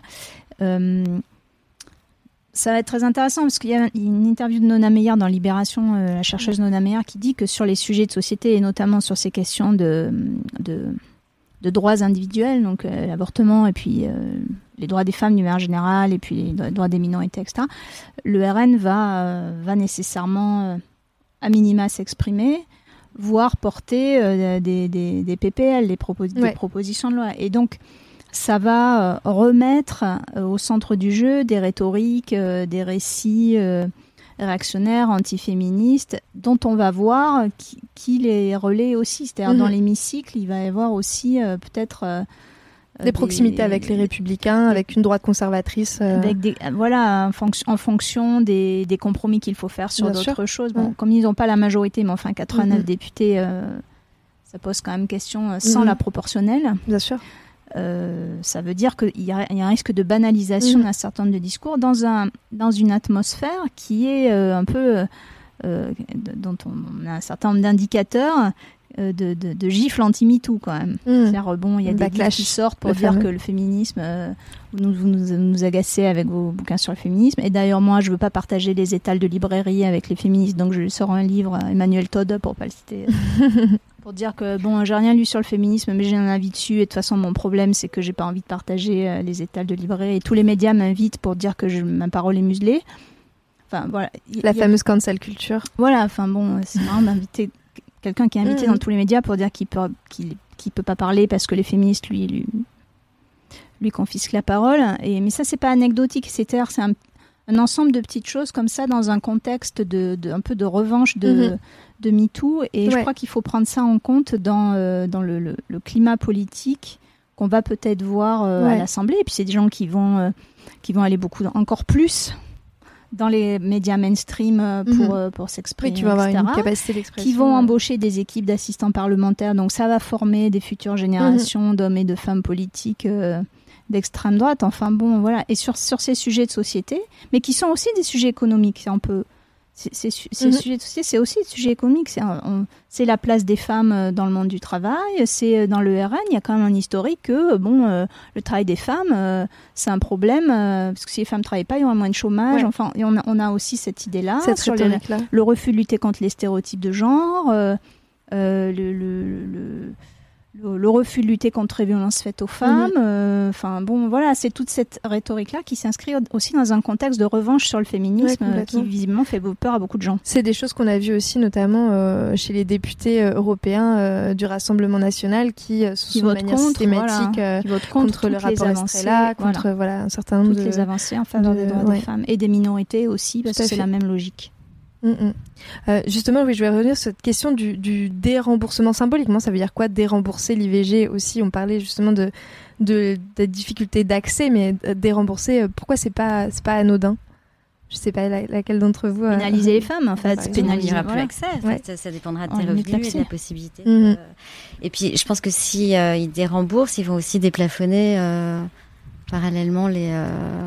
Euh, Bah. Oui, chaque... oui, il pourrait y avoir des débordements de. des Ah, il faut savoir qu'effectivement, hein, actuellement, c'est euh, c'est remboursé à 100%. Ouais. D'accord. C'est bien de le rappeler savoir. aussi. On parlait des que, conditions tout euh, à l'heure, mais Exactement, parce que euh, malheureusement encore euh, certains professionnels de santé font des dépassements d'honoraires sur euh, le parcours IVG, Mhm. alors que c'est interdit. Euh, et donc effectivement, ça c'est euh, c'est bien de le rappeler. Euh, et effectivement, si si un jour euh, c'est déremboursé, euh, ça créera des inégalités euh, et il y aura peut-être cette notion de on punit euh, la, la femme qui aura recours à, à l'IVG. Ouais. Donc euh, C'est la porte ouverte au déremboursement de plein d'autres choses, Ouais, de santé sûr. gynécologique en général. Mm, mm. Parce que parce que c'est une- on a peut-être pas assez parlé de ça, mais c'est une question Mm. de c'est une question de santé aussi. Hein. Parfois, on avorte pour sauver sa vie. Ouais, bien euh, sûr.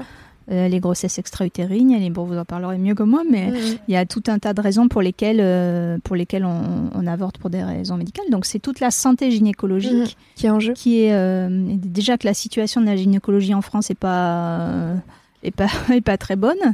Voilà. c'est ça aussi qu'il y a derrière, c'est empêcher les femmes d'avoir euh, accès à ce à quoi elles ont droit d'une Mhm. manière générale et contrôler, etc.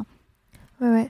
Euh, tu parlais, enfin, justement, tu, tu évoquais le- la, la mauvaise santé de, de la gynécologie en France. Est-ce que tu peux nous en dire peut-être quelques mots sur le fait que c'est un secteur euh, médical euh, qui, est, qui est un peu. Effectivement, les, les, les soins primaires gynécologiques, euh, il y a un rapport euh, du Sénat qui est sorti, je crois, en 2019, euh, qui déjà alertait le fait que les femmes n'avaient pas recours à des professionnels de santé pour les soins primaires. Donc tout ce qui est dépistage des, des cancers, mhm. la contraception, effectivement, le fait de, de maîtriser sa, sa fertilité, l'IVG également. Euh, et donc euh, ça, c'est effectivement un, un, un, gros problème parce que euh, il y a un vrai, une vraie différence entre les soins primaires gynécologiques et les soins primaires que éventuellement les hommes pourraient avoir avoir droit. Donc ça, c'est un vrai problème. Ouais. Il y a une grosse méconnaissance, hein, je crois, de, de, la santé gynécologique. On le voit aux, aux États-Unis, la droite américaine, elle est, elle est complètement larguée. Mm sur ces questions-là. Quand on voit encore des élus qui disent, de toute façon, en cas de viol, le corps de la femme bloque la fécondation. Enfin, enfin bon ce genre de choses. C'est de la pensée magique, ça presque. Il y a des stéréotypes sur le corps de la femme aussi, euh, beaucoup de stéréotypes. Lorsqu'une femme euh, se plaint d'une douleur, elle peut très vite euh, être étiquetée, ou en tout cas, la douleur n'est pas forcément considérée que si c'était un homme.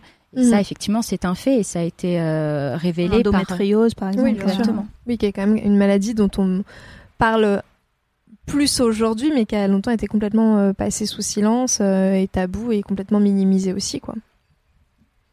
une autre une question qu'on a reçue avant, avant le live, pour revenir un petit peu aux, aux États-Unis, comment on fait pour aider, soutenir les Américaines? Ah, Qu'est-ce qu'on fait? On peut, on peut aller manifester. Euh, ça euh, compte quand même. Ça compte, symboliquement. Les, images, ça compte. Euh, il y a de la solidarité internationale. On peut envoyer des fonds. Mhm. On peut écrire, on peut s'exprimer, on peut faire mhm. des, des, Ce que tu disais tout à l'heure, c'est que mine de rien, ça crée aussi un, climat de résistance.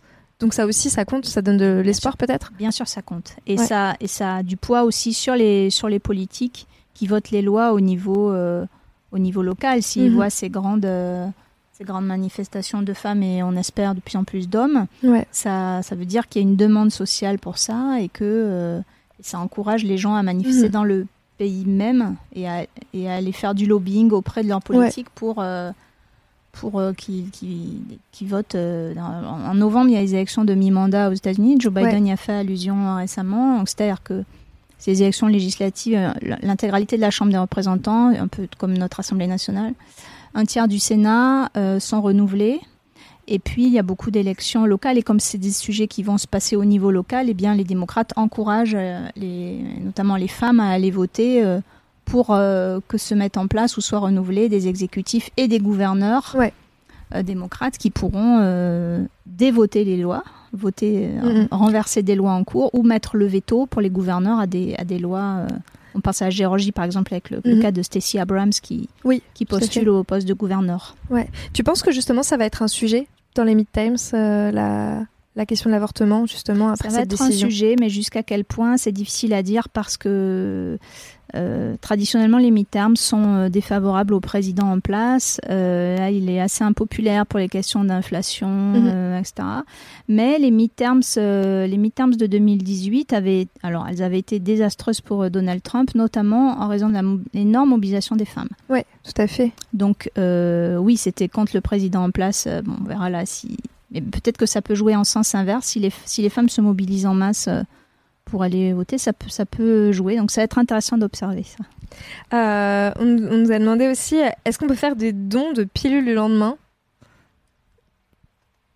Envoyer un petit colis aux États-Unis, au Planned Parenthood euh, de, des États, euh, de certains États. Je, je, ne sais pas si Faites, des dons peut-être. Je suis pas sûre qu'il manque de. Il manque, je crois pas qu'il manque de, de, médicaments. C'est plus après euh, les facilités pour s'en procurer. Donc c'est plus l'argent est plus utile à mon avis pour faciliter les circuits de distribution. Parce qu'envoyer des médicaments, euh, ça va faciliter le. Enfin, avec le trafic et tout, ça doit être quand même assez contrôlé. J'imagine. Mais c'est vrai qu'on a beaucoup voilà, l'actualité a fait qu'on a parlé des États-Unis, mais c'est vrai que euh, il s'est passé des choses similaires proche de nous en Europe, euh, par exemple en, Pologne. Et c'est vrai que euh, il y a eu un élan, mais euh, mais on a l'impression que le le choc, la perception est un petit peu différente quand ça vient des États-Unis. Il y a encore une espèce d'influence américaine. Oui, euh, parce que c'est euh, le pays qui se prétend la première démocratie au monde. Euh, et puis évidemment, bon, c'est un, pays très très puissant quand même, Ouais. avec euh, une influence grande dans le monde. Euh, mais au- en Pologne, il y, a eu, il y a eu quand même pas mal de, de mobilisations. On en parle un peu moins, mais quand même, les, les- la solidarité féministe euh, européenne est très forte. Euh, il- notamment du côté des, des manifestantes, des associations des militantes, mais aussi euh, du côté de, de- de- des associations de médecins, des ONG, etc. Ce qu'on constate en Pologne, euh, je, dis, je lisais un, un certain nombre de tweets d'associations ces derniers jours justement, euh, qui disent que euh, ben, les médecins ont tellement peur de, d'être poursuivis pour Mhm. avortement qu'ils hésitent par exemple à soigner des femmes en chimiothérapie de peur que ça ne ça n'affecte le, le fœtus. On arrive à des choses comme ça. Et, les, les, euh, et les, euh, le problème qui se pose, un, autre- un autre problème qui se pose. Donc on voit que ça a quand même des conséquences. euh, Mhm. C'est un effet. L'onde de choc, elle est là aussi. Ouais, toute la se- santé et la vie des femmes est en danger comme ouais, ça. ça se diffuse. La Pologne est ça. confrontée à un afflux important de réfugiés venus d'Ukraine, notamment de femmes qui ont été violées par des soldats russes. Aux surprises, il y a des viols de guerre. Euh, et, et donc, euh, elles, elles ont énormément de mal, quand elles ont été violées Mhm. et qu'elles sont enceintes, de trouver un moyen d'avorter en Pologne. Donc, elles arrivent déjà, elles sont réfugiées, elles arrivent dans un pays et on leur dit ah c'est interdit. Donc, les associations, euh, les, euh, les, les ONG, les, Médecins sans frontières, etc., les aident pour aller dans un autre pays. Mhm. Enfin, bon, c'est Ouais. des, effets de chaîne complètement dramatiques. Quoi. Euh, il y a une solidarité, voilà. Ce que Ouais, je veux dire, c'est qu'il y a une solidarité Ouais, et que les, gens s'organisent. le- le- le- le- les, les femmes sont aidées, mais il faut en passer par d'énormes efforts euh, pour, contourner, euh, pour contourner les lois. Mm, mm. On, on approche tranquillement de, de la fin du live. Si vous avez des questions, n'hésitez pas. Euh, tu l'as, tu l'as un petit peu dit tout à l'heure, euh, Marie-Cécile, mais justement, euh, je voulais un peu avoir votre avis à toutes les trois sur, euh, sur le moment un peu, un peu, euh, un peu étrange qu'on vit avec euh, le mot de backlash qui revient régulièrement, la question du retour de bâton et de bientôt cinq ans après, après MeToo et les cinq années euh, assez, assez euh, importantes euh, d'un point de vue de, lutte pour les droits des femmes qu'on a, qu'on a vécu. Euh, est-ce que vous avez l'impression de vivre un backlash, vous, justement, à travers cette décision de la, la, la Cour suprême, mais, mais pas que, aussi en France, euh, à, différents, à différents niveaux? La décision de la Cour suprême, c'est en partie un backlash, mais c'est Mhm. quand même un processus très long Mhm. depuis les années 80 de, euh, de remise en question de- du droit à l'avortement. Donc il faut... euh, peut-être peut-être que le contexte aussi, c'est vrai, a aidé à, à aider les juges conservateurs à prendre cette décision-là. Et d'ailleurs, dans les le, le ju- le juge euh, euh, Alito, Samuel Alito, il est assez, il est un peu ironique dans le Mhm. brouillon en tout cas qui avait fuité. Ouais. Il était assez ironique sur le fait que bon bah si les femmes veulent se défendre, elles pourront toujours se se mobiliser. Donc il y avait un côté un peu, il y a quand même des allusions. euh, euh, à MeToo, etc. Mais c'est- Mhm. c'est quand même un, tra- c'est un travail de longue haleine Ouais. qui n'arrive pas avec Trump, même si ça a été facilité par Trump. Oui, le, le backlash, il est là. On, on voit, on voit bien, que je disais tout à l'heure sur le, le- un peu le, les, les réactions masculinistes, dans le sens vraiment anti-féministe, Mhm. anti-droit, anti-égalité, elles sont là. Il y a, des, une, il y a une, une libération de cette parole aussi, euh, qu'on- et, et- et une an- anti-féministe et euh, la violence des réactions à MeToo, elle est quand même, euh, enfin, on est quand même un peu surpris, surprise par euh, par cette violence-là dans notre pays et, et ailleurs. Euh, euh, il y a la résistance très forte à refuser de, de partager, quoi. Mhm. C'est ça que je vois moi dans mon environnement euh, immédiat ou dans les écosystèmes, les écosystèmes dans lesquels j'évolue, dans ce que je vois, dans ce que je lis, dans ce que j'observe. Il y a, il y a une, une très forte résistance qui s'exprime à partager le pouvoir, la place, l'espace, l'argent, euh, Mhm. les métiers. euh, Questionner les inégalités déjà questionner de base. les inégalités, Mhm. voilà, la remise en cause de, de privilèges que beaucoup ne voient pas comme des privilèges, mais comme un dû. Un ordre naturel. C'est euh, très, très frappant. Et donc, c'est- un les, violences faites aux femmes, c'est un continuum. Ça, commence par euh, la violence symbolique et l'insulte, et ça se, ça, se finit en, ça se finit en crime. Ça se finit en meurtre, en assassinat. Et, sans parler, je sais pas bon, sans parler du backlash, il y a quand même une, très forte lenteur à lutter contre les violences faites aux femmes, y compris en France. Je dirais, la, lutte contre la fameuse grande cause du quinquennat. Voilà, la, la lutte contre les féminicides, franchement, c'est c'est scandaleux, c'est scandaleux. Sandra sur cet euh, bah enjeu du backlash. je, partage euh, totalement cette opinion et puis on sent, euh, on sent effectivement ce que tu disais sur Emmanuel Todd, cette espèce de de rhétorique, mhm. de on peut plus rien dire, on peut pas parler, elles prennent toute la place et on entend que ça toute la journée. C'est c'est juste pas que tu peux rien dire, c'est que maintenant on te répond. c'est juste ça. Euh, mais euh, oui, on l'entend et puis on sent une espèce de, de, de, de comme ça de rhétorique, du ras-le-bol, encore vous, encore ça, encore le sujet. Bon, là sur l'avortement, euh, c'est effectivement enfin, le nombre de chocs est tellement euh, énorme que personne, je pense, euh, va oser être cynique là-dessus mhm. ou, en parler comme ça.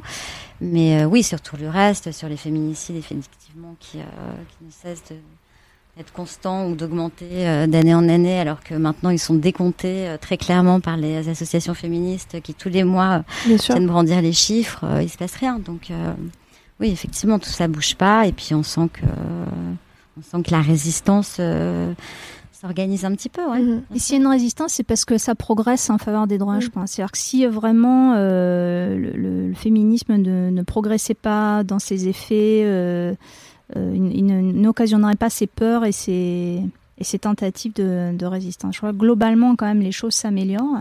Et on parlait tout à l'heure des jeunes, des jeunes générations. Enfin, moi, je ne veux pas trop parler en termes de génération parce que c'est très différent d'une classe sociale à l'autre, d'un capital culturel à l'autre, d'un territoire à l'autre. Mais quand même, euh, il y a un seuil de tolérance aux violences qui est très faible dans, mhm. euh, dans, une, dans une, partie importante des, des, gens qui ont 20 ans aujourd'hui.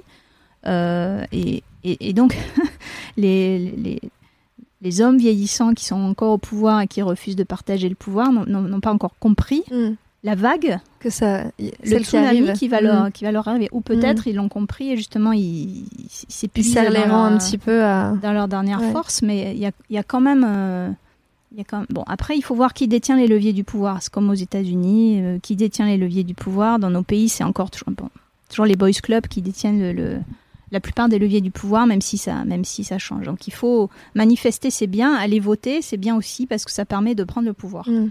de renouveler un petit peu ces classes. Petit euh, moment, euh, petit moment civique. Et Alexandra, justement, qu'est-ce que ça t'évoque cette, cette idée du backlash justement de résistance aussi en, face euh, qui, euh, qui, se mobilise euh, Effectivement, c'est, on voit que finalement rien n'est acquis, hein, et d'autant plus pour les droits des femmes. Et c'est vrai qu'on parle de résistance et il y a peut-être effectivement une certaine sororité qui s'installe pour, pour l'entraide, pour vraiment faire en sorte que ces femmes-là ne se sentent pas seules. Euh, mais il faut savoir que le droit à l'IVG, euh, dans plusieurs pays euh, au monde, c'est déjà interdit. Hein. Ce n'est pas que aux États-Unis, ça nous mm. ça nous choque plus parce que c'est un pays dans lequel on peut éventuellement s'identifier, mais il y a plein, plein, plein de pays dans le monde, en Amérique du Sud, en Afrique, en Asie et en Europe même, où il y a des tendances, voire des interdictions d'avorter. Donc malheureusement, rien n'est acquis.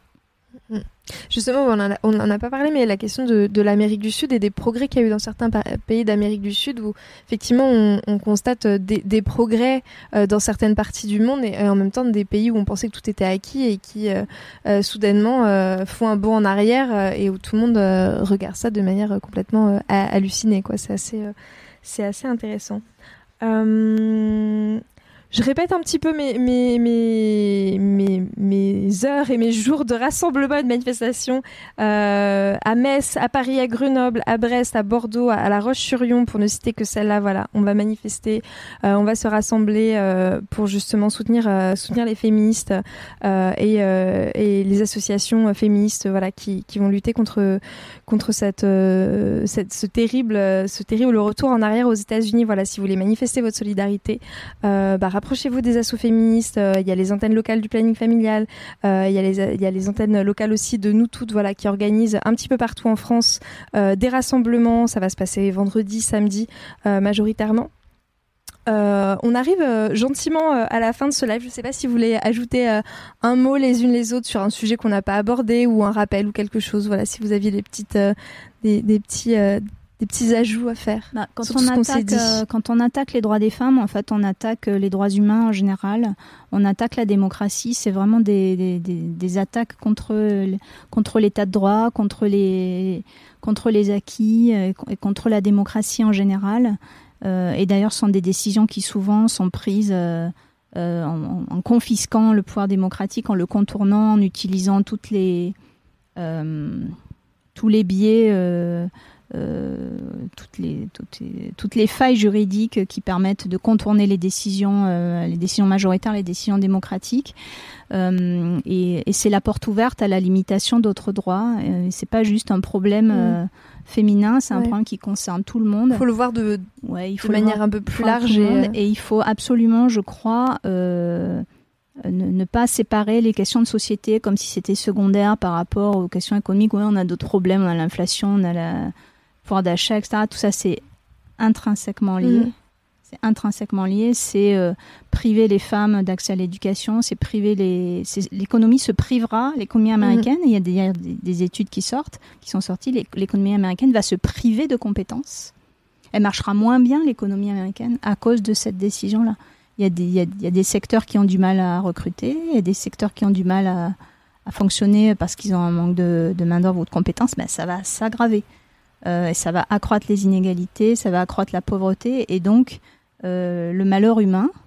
Mais c'est aussi un fonctionnement euh, des, des États qui, qui, sera, qui sera moins bon. Donc ça concerne, ça concerne, Ça tout, concerne le monde et tout le monde, Ça concerne tout le monde. C'est une manière de voir les choses qu'on entend rarement en fait. Enfin, justement, c'est très juste la manière dont tu dis que c'est pas juste un, un petit problème de femme et c'est pas juste, euh, c'est pas juste l'avortement. Finalement, c'est une question. Ça interroge la manière dont, on fait société et dont on va faire société en fait. Il y a un article de Mary Ziegler dans The Atlantic, Mhm. c'est, enfin, juriste spécialiste des questions d'avortement, dit s'ils, renversent Roe, ils peuvent tout renverser. Mhm.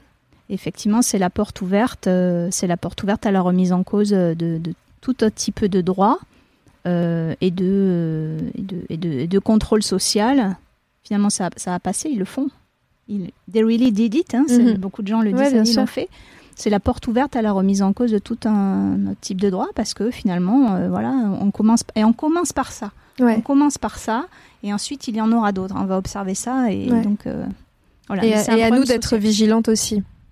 d'être vigilante et de d'utiliser, de, continuer à utiliser tous les moyens pour euh, pour contester, pour se battre euh, et ne, ne pas négliger l'accès. euh, J'insiste là-dessus, mais la- pardon, mais la- l'accès au poste de pouvoir euh, au vote, au Parlement. Mhm. On voit bien quand on va pas voter, ben voilà, l'extrême droite entre en force. euh, euh, et partout, il y a des tentations euh, fascistes dans les démocraties. euh, Et le projet, le projet fasciste, c'est de prendre la démocratie et de, et de plus jamais, enfin, de s'emparer de la démocratie, ouais, et de plus jamais rendre les rênes du pouvoir. Mhm. Enfin, voilà, on aux, aux États-Unis en ce moment. Et alors, je sais pas si vous avez regardé ce témoignage incroyable de, de- de- d'une ancienne euh, membre de- du cabinet Trump hier soir, euh, qui était euh, en direct sur les, qui, qui raconte les événements euh, Du Capitole, du, du euh, Capitole. Ouais. Euh, et c'est vraiment une femme extrêmement courageuse qui va avoir énormément de problèmes. Enfin, elle va être, euh, elle va être la cible d'un. Juste peut-être en deux mots ce qu'elle ce qu'elle raconte de, cette- de, ce, de ce Ben, moment. elle euh, raconte, elle, elle raconte euh, la, la réaction de, de Trump au moment des émeutes du Capitole. Elle dit qu'il est entré dans une fureur euh, parce que c'est. Je vais par- pardon, j'ai parlé de Donald Trump. Je n'ai pas pris de parler de Donald Trump, mais bon. Euh, il est entré dans une fureur parce que ses services de sécurité lui ont interdit d'aller euh, se joindre aux manifestants, euh, aux manifestants, enfin aux insurrectionnistes, hein, qui ont quand même tué des gens euh, Mm. dans le Capitole et qui ont voulu renverser le résultat des urnes. Et il, a, il, a, il a pris à la gorge son officier de sécurité pour, pr- pour prendre de force le, le volant et se, ils l'ont pas laissé faire. Et puis c'était comme un, il, il est entré dans une rage folle. Il a, il a à la Maison Blanche, il a renversé la table. Il y avait du ketchup sur les murs. J'aime bien ce détail du ketchup sur ketchup sur les. Enfin, c'est vraiment la masculinité Mhm. toxique dans toute son, euh, dans, dans toute son euh, sa dimension archétypale. hmm, La colère euh, non Voilà, maîtrisée. et, euh. et- et c'est une, femme qui fait en train de faire basculer peut-être la commission d'enquête sur le Capitole. C'est une femme de 25 ans extrêmement courageuse. Et je trouve que c'est hyper symbolique, voir que qu'il y a une résistance à cette, aux, tentations fascistes portées par des masculinistes. cette image, elle est, cette image, elle est forte. Bon, voilà, je me suis un peu égarée avec, avec, Trump, mais à chaque fois que je parle de Trump, je peux en parler longtemps. J'imagine. mais ça, on n'avait pas encore parlé de Trump. Euh, en tout cas, très bon, on l'avait rapidement évoqué. Oui, mais voilà, mais, mais Trump, c'est comme Bolsonaro, c'est mm. comme tout, c'est comme euh, Victor Orban. Euh, bon, ce que ce que j'ai dis dans mon dans mon bouquin, c'est-à-dire qu'il y a, ce sont des projets fascistes portés par une très très forte idéologie antiféministe. Hein, c'est un ressort de mm. haine, de rancœur, de euh, de, de, vouloir tout confisquer, euh, garder le pouvoir, ne, jamais le rendre par la violence. C'est aussi la violence sur l'environnement, c'est aussi la violence sur les plus fragiles, etc. Et la, la, question des droits des femmes, c'est un point d'entrée chez tous ces dirigeants-là mm. pour renverser euh, la démocratie. Sandra, un petit mot pour la fin. non, non, c'était très, intéressant, effectivement, cette façon de voir les, mm, mm. choses de manière globale. Et, euh, des effets de cette loi Non, bah, je, je, pense que tout a été dit. Et puis, on, et puis surtout, on a commencé par ça, mais euh, il faut jamais l'oublier. C'est pas parce que, que l'avortement soit légal ou qu'il ne le soit pas, les femmes avorteront. C'est ça. Tout à fait. Euh, la seule conséquence, c'est qu'il euh, y en a qui laisseront leur peau et celles qui ont les moyens d'avorter dignement euh, ne laisseront pas leur peau. Mais ça changera rien, en réalité, aux chiffres et au recours à l'avortement.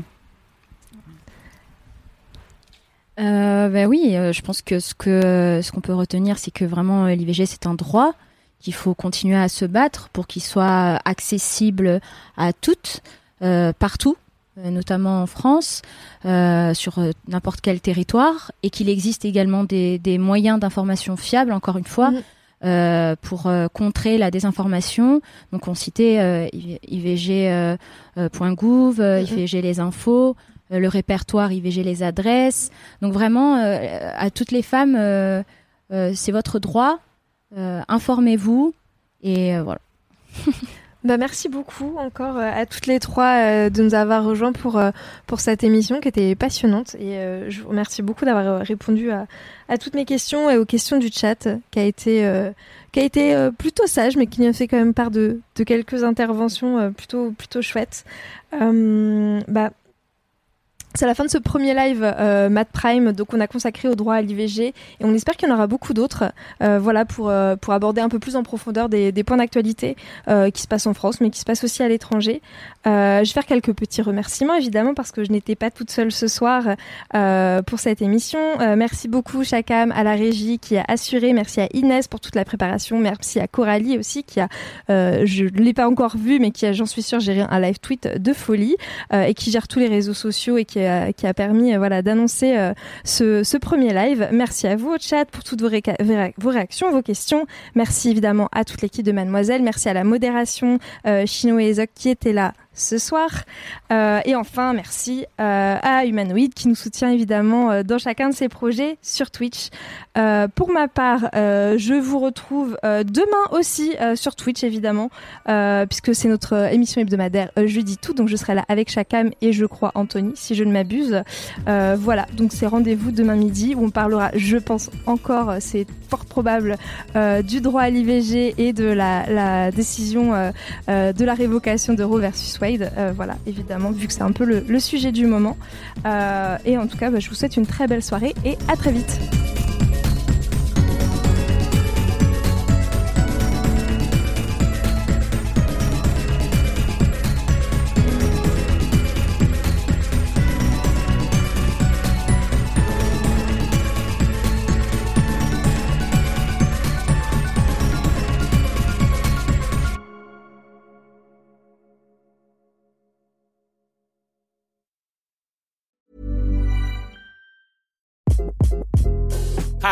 This is Craig Robinson from Ways to Win, and support for this podcast comes from Invesco QQQ. The future isn't scary, not realizing its potential, however, could be.